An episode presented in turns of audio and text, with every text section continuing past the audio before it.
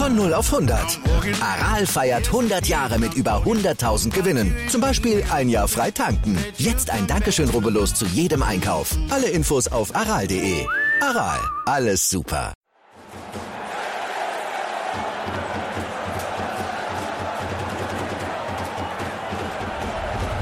Hoffefunk, der Fußballpodcast zur TSG 1899 Hoffenheim auf meinsportpodcast.de. Und damit herzlich willkommen zur heutigen Folge von Hoffefunk. Und ihr merkt es wahrscheinlich schon an meiner Stimme, ich bin sehr, sehr, sehr gut gelaunt gerade. Der Grund liegt auf der Hand. Es ist Freitag 22.45 Uhr und wir haben soeben 2 zu 1 gegen Borussia Dortmund gewonnen. 20. Dezember, vier Tage vor Weihnachten. Gibt's ein besseres Vorweihnachtsgeschenk? Ich glaube nicht.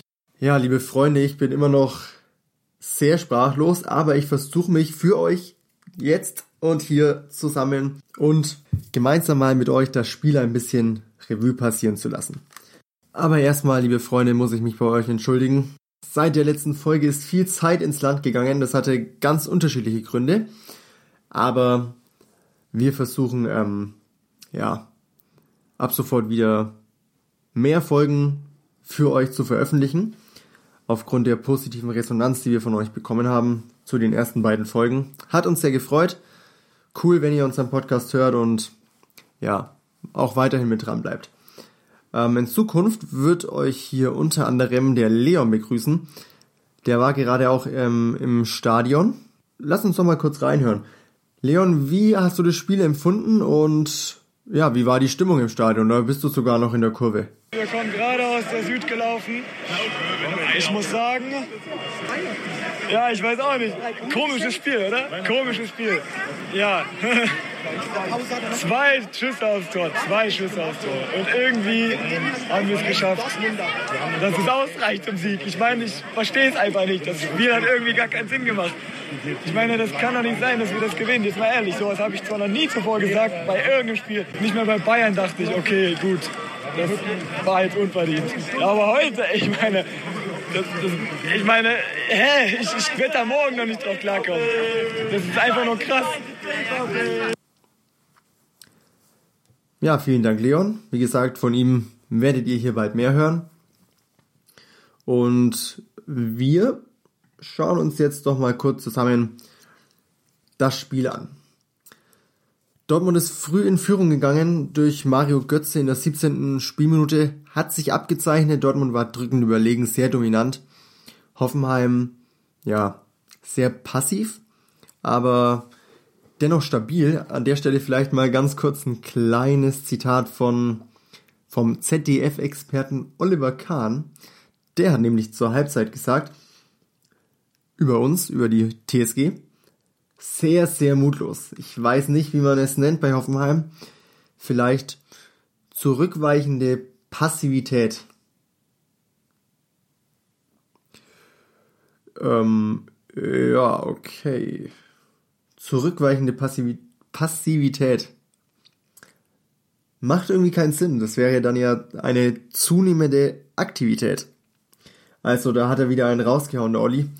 Aber ich denke, wir wissen alle, was er gemeint hat und damit hatte er für die erste Hälfte auch definitiv recht. Wir waren, ja, haben uns sehr viel hinten reingestellt, sehr auf Ballbesitz gespielt und letztendlich in Anführungsstrichen nur ein Gegentor zugelassen.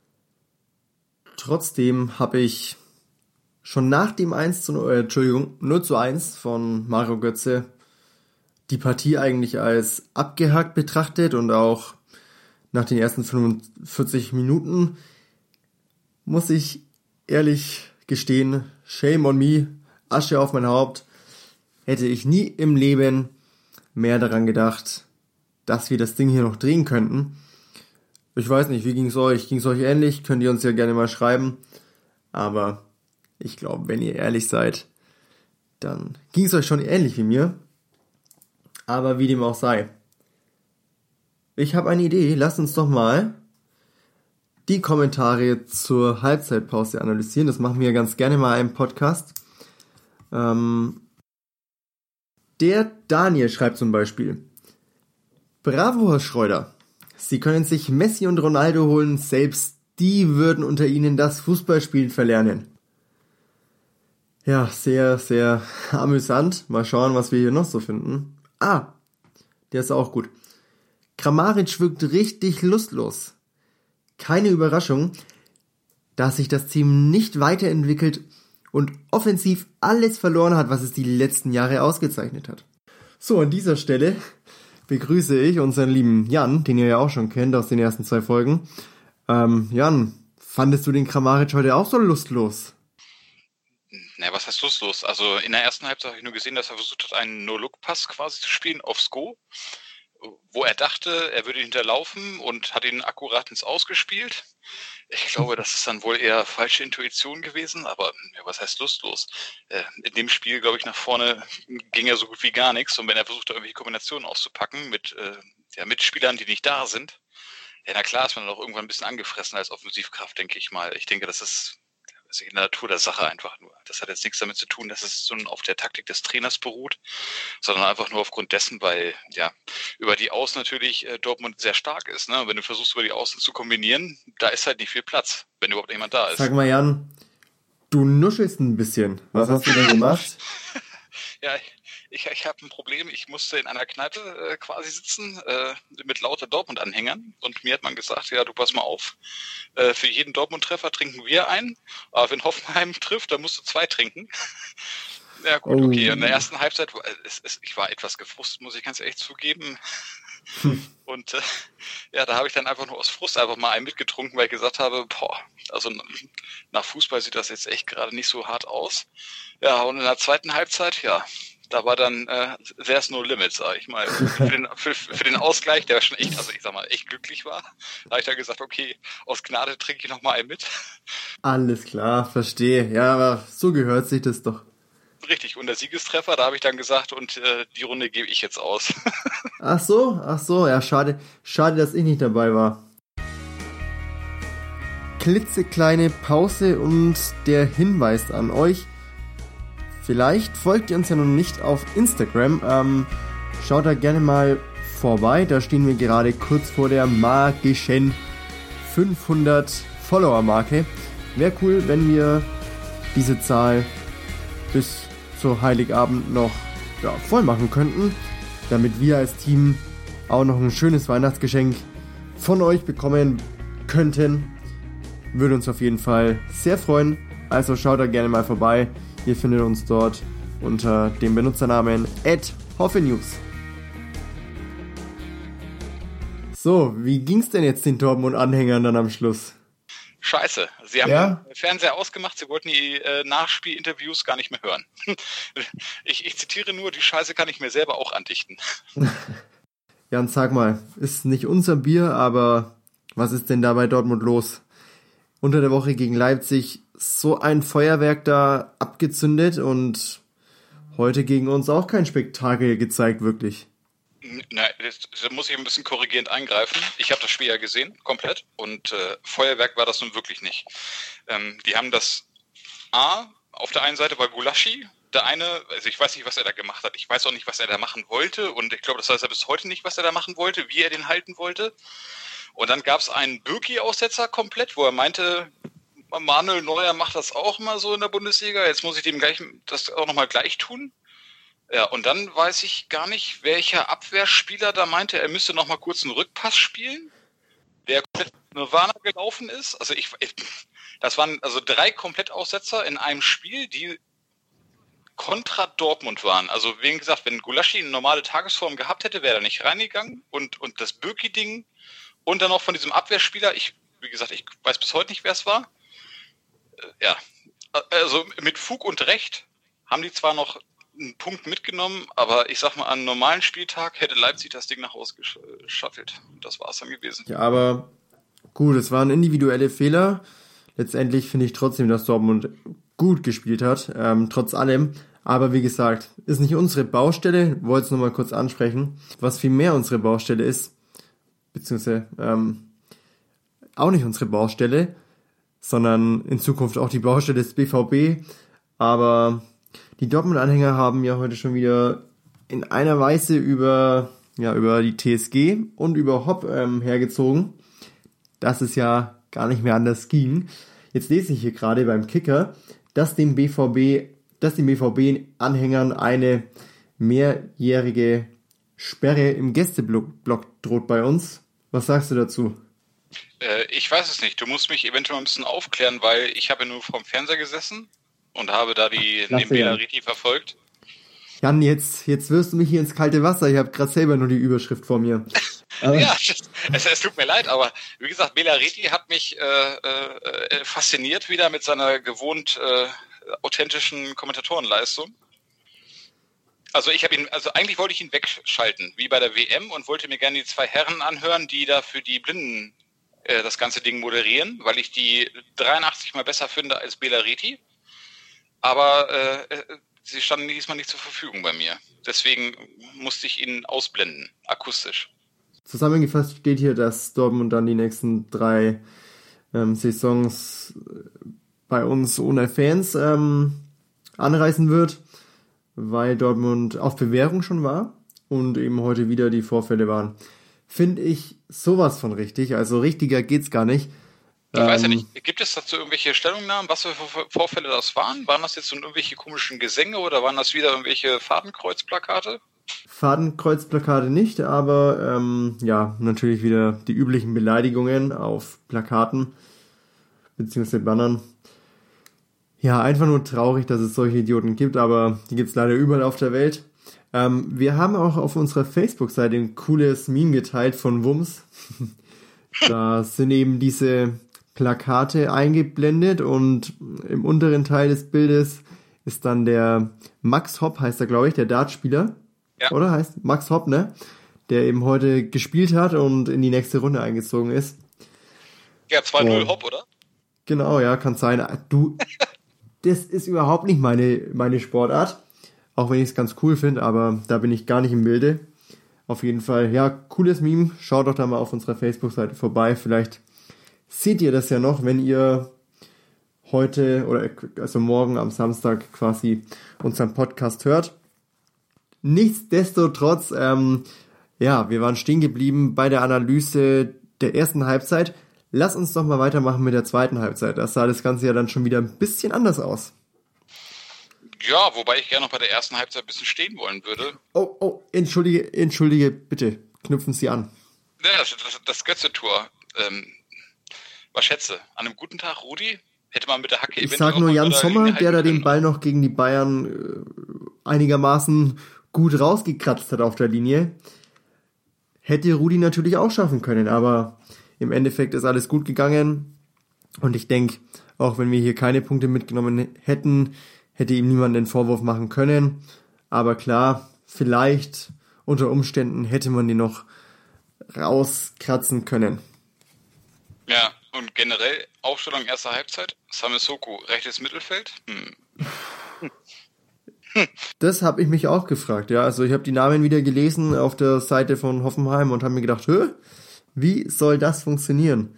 Äh, wer ist der rechter Verteidiger? Rudi hat die Saison noch nie auf der rechten Verteidigerposition gespielt, glaube ich, oder? Der war ja immer nur im zentralen Mittelfeld gesetzt. Ja, defensiv auch, ja. Genau, zentrales Defensives. Und aber wir kennen Rudi schon aus, dem, aus der Rechtsverteidigung, ne? Als er damals noch bei uns gespielt hat. Und da Jogi Löw ja auch, also durchaus bekannt. Ja, wie, was sagst du? Wie hat das gemacht, seine Aufgabe? Unauffällig. Also äh, unauffällig, weil nach vorne null. Ja. Nach hinten, okay, gut. Du hast halt eine, eine akut starke Offensive bei Dortmund, ne? Also, dass du da manchmal schlecht aussiehst, ja, pff kannst, kannst du nichts gegen machen halt. Ne? Das sind dann individuelle Klassen einfach nur, die da aufeinandertreffen. Keine Ahnung. Ich weiß nur, dass Samisoko auf der rechten Mittelfeldseite komplett verloren war. Also das ich weiß nicht. War das, war, heute, das, war, das war ein wie ein Hütchen, was hätte es anspielen können. Es hat sich nicht bewegt, hat aber auch nichts mehr zurückgegeben. Ja. Also komplett verlorener mhm. Posten. Er mit seiner Physis normalerweise sollte er im Defensiven irgendwo auf, aufzufinden sein, damit er das Ganze stoppen kann. Aber er hat weder gestoppt noch hat er irgendwas äh, produziert diesmal. Aber das ist halt, war die erste Halbzeit, zweite Halbzeit, hast du Genau. richtig gesagt, ja. Und da ging es ein bisschen weiter nach vorne.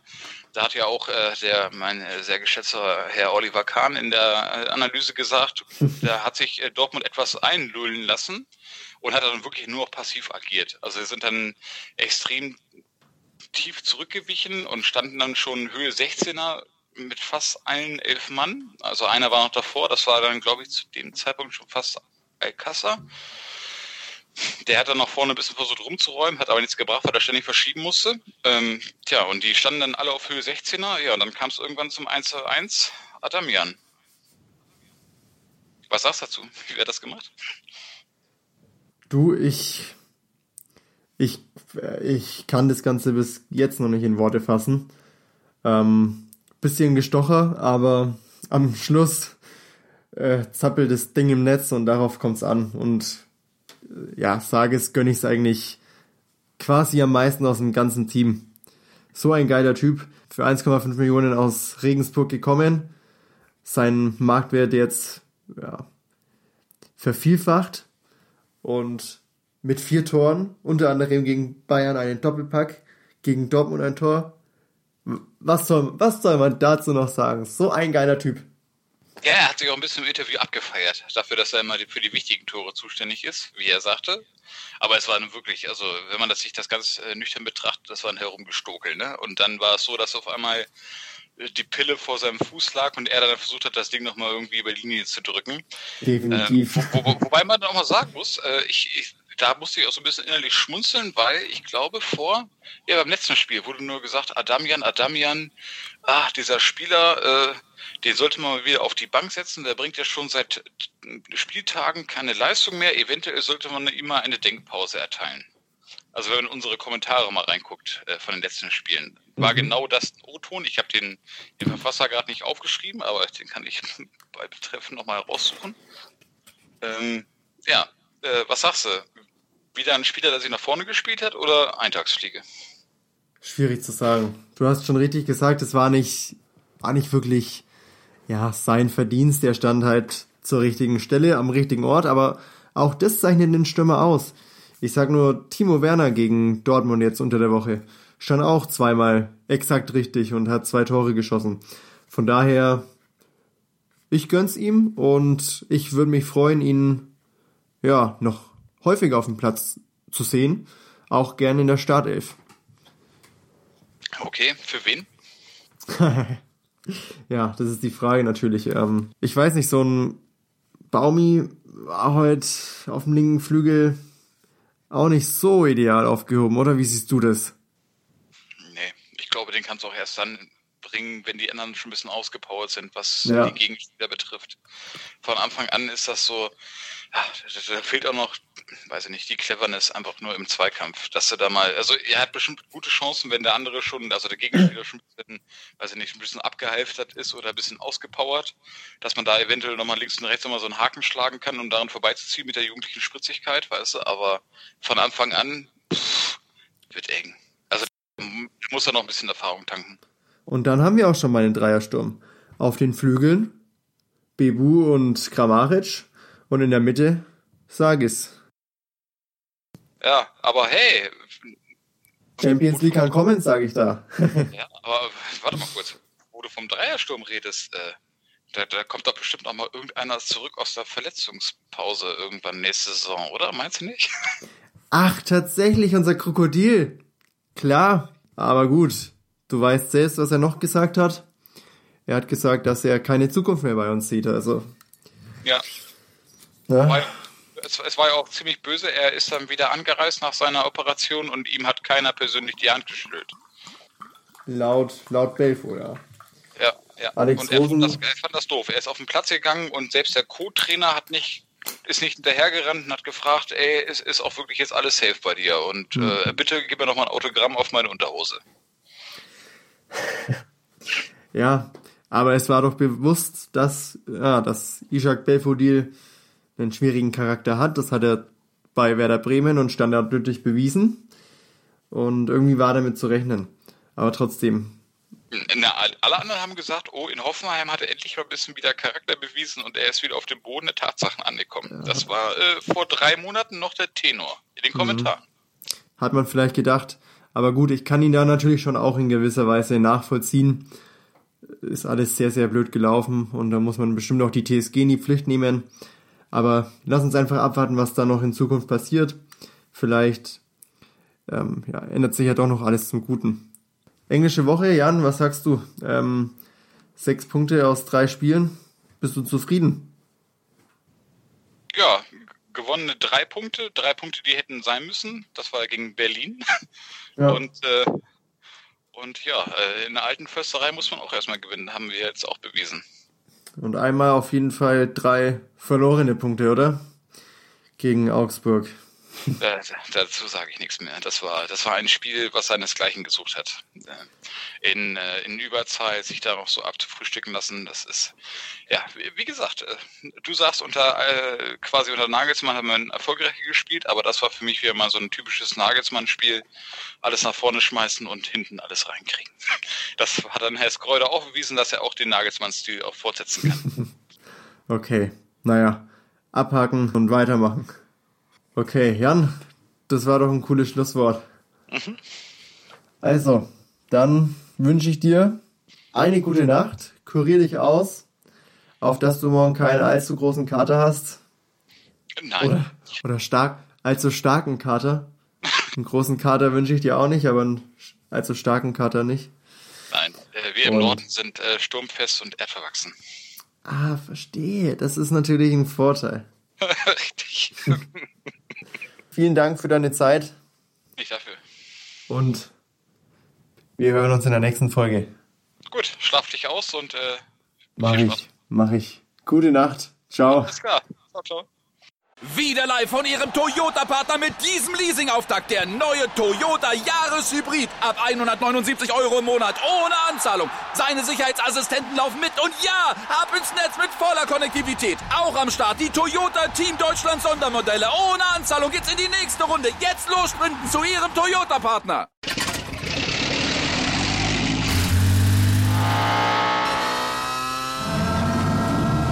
Von 0 auf 100.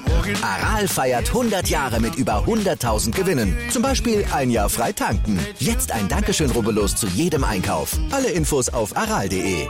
Aral, alles super.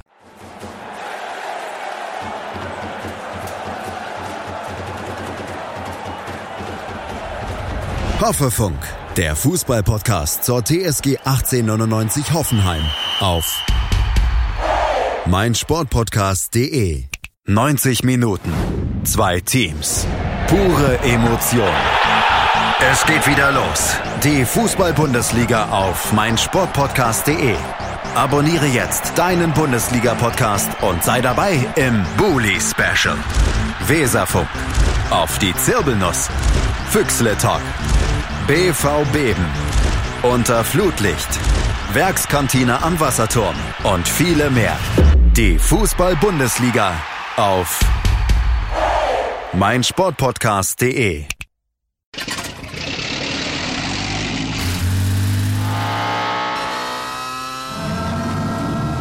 Von 0 auf 100.